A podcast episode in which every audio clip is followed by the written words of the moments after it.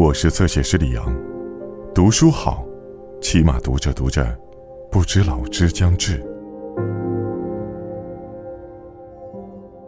我绝不会再像以前一样，把命运加给我们的一点不幸拿来反复咀嚼。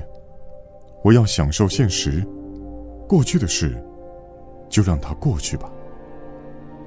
歌德，《少年维特之烦恼》。一七七一年五月四日，我离开了，我是多么高兴啊，亲爱的朋友，人心真是奇怪啊。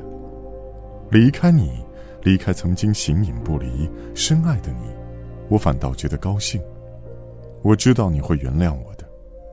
命运为我特别安排的其他纠葛，难道不是为了折磨我这颗心？可怜的雷奥诺莱，然而我是无辜的。他妹妹的非凡魅力让我赏心悦目，同时，他可怜的心孕育着对我的爱，这难道是我的错吗？不过，我就完全没有错吗？难道我不曾助长他的感情？难道我不曾对那些给我们带来了少许欢乐、常常让我们忍俊不禁、自然流露的真情感到着迷吗？难道我没有吗？唉，人是怎么回事？竟会如此自怨自艾。亲爱的朋友，我答应你，我会改进，我不会像以前那样纠缠于命运加给我们的点滴烦恼。我要享受现在，过去的将永远成为过去。的确，你是对的，我的挚友。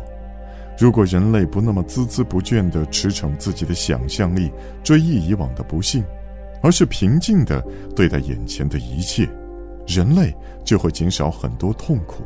上帝知道，人类为什么会这样。请告诉我的母亲，我将尽力办好她的事情，也会把有关消息尽早告诉她。我见到了姑妈，发现她根本不是像别人所说的是个恶妇，她是一位精力充沛、快活、热心肠的女人。我向她转达了我母亲对于她扣下一部分遗产未分的不满。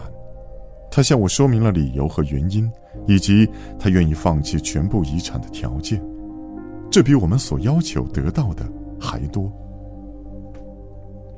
简单的说，关于这件事情，我现在不能在这里写很多，请转告母亲，一切都会好起来。亲爱的朋友，从这件小事，我领悟到误解和怠惰也许比狡诈和恶毒更误事儿，至少后两者。要罕见一些。此外，我在这里很好，在这天堂般的地方，寂寞正是我心灵的一贴良药。这青春焕发的季节，鼓舞着我不失站立的心。每一棵树，每丛灌木，都是花团锦簇。我真想变成一只蝴蝶，在芬芳的香海中浮游，并且在此期间，找到自己存在的位置。城镇本身并不可爱，但是在周围你能发现无法形容的自然美景。已故的安伯爵正是为这迷人的景色所吸引，在一座山丘上建起了自己的花园，就这样形成一座最可爱的山谷。花园朴实无华，你第一次进去就能很容易的感受到，设计不是出自高明的园艺家。而是一位希望将自己敏感的心融入到这里，享受它的乐趣的人。对于这座废园已离世的主人，我在那间业已破败的他最喜爱的小亭中洒下了不少泪水。很快，我成为了这座花园的主人。我在这儿的几天里，园丁对我很有好感，因此我搬进去，他也没有什么损失。五月十日。一种美妙无比的安详充溢了我的整个灵魂，就像那些我全心全意享受着的甜蜜的春晨一样。我在这里独享着生命的欢乐，这地方好像就是为我这样的灵魂的人创造的。亲爱的朋友，我真幸福，我完全沉浸在这种安宁中，以至于荒废了自己的才能。我现在没法作画，一笔也画不出。但是我感觉现在却比以往任何时候更配称一名伟大的画家。当雾霭在我周围可爱的山谷里蒸腾起来，太阳高悬在浓荫密布的森林上空，几缕光线潜入林荫深处时，我躺在溪水潺湲的树林中。当我贴近大地，我注意到上千种未名的植物，在根茎之间，我听到了来自小世界熙熙攘攘的声音。渐渐地，对无数不熟悉的昆虫和飞虫熟悉开来。从那时候起，我感受到了万能的上帝的存在，他依照自己的形象创造了我们。我感受到那博爱众生的永恒的爱的气息。我的朋友，当黑夜在我眼周四散开来，天空和大地就像一位情人的倩影一样渗入我的灵魂。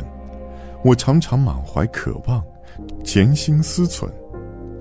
哦，要是我能把这些再现出来，把如此丰富、如此温暖的形象印入纸上，使其成为我灵魂的镜子，正如我的灵魂是无所不在的上帝的镜子一样，这该多好啊！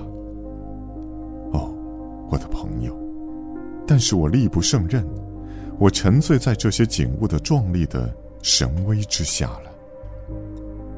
五月十二日，我不知道是不是有一些愚弄人的精灵在这一带出没，这是我心中热情的奇妙的幻想，把周围的一切变成了天堂。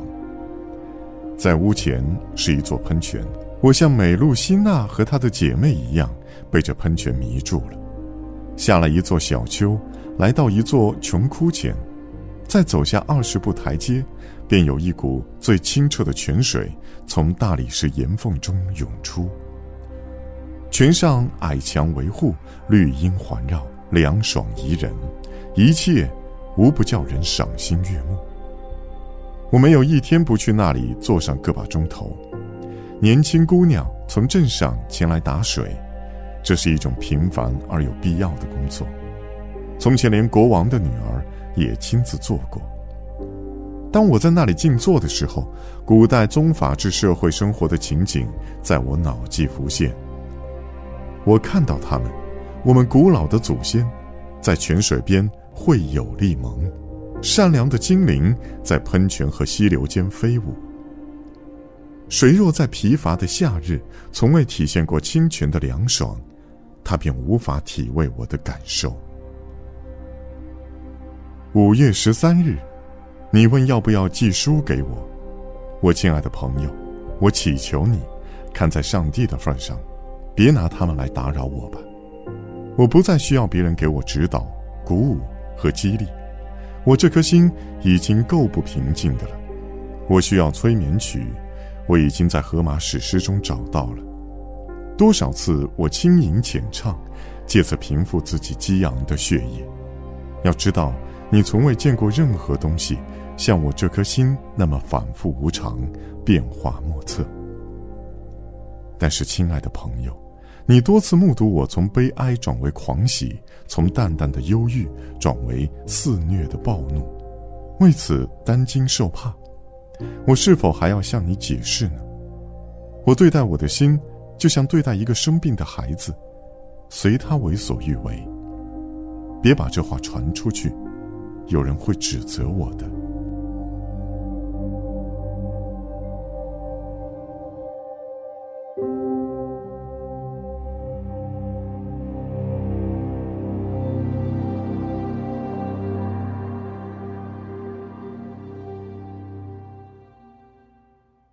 更多精彩内容，请在新浪微博、微信公众号关注“侧写师李昂”。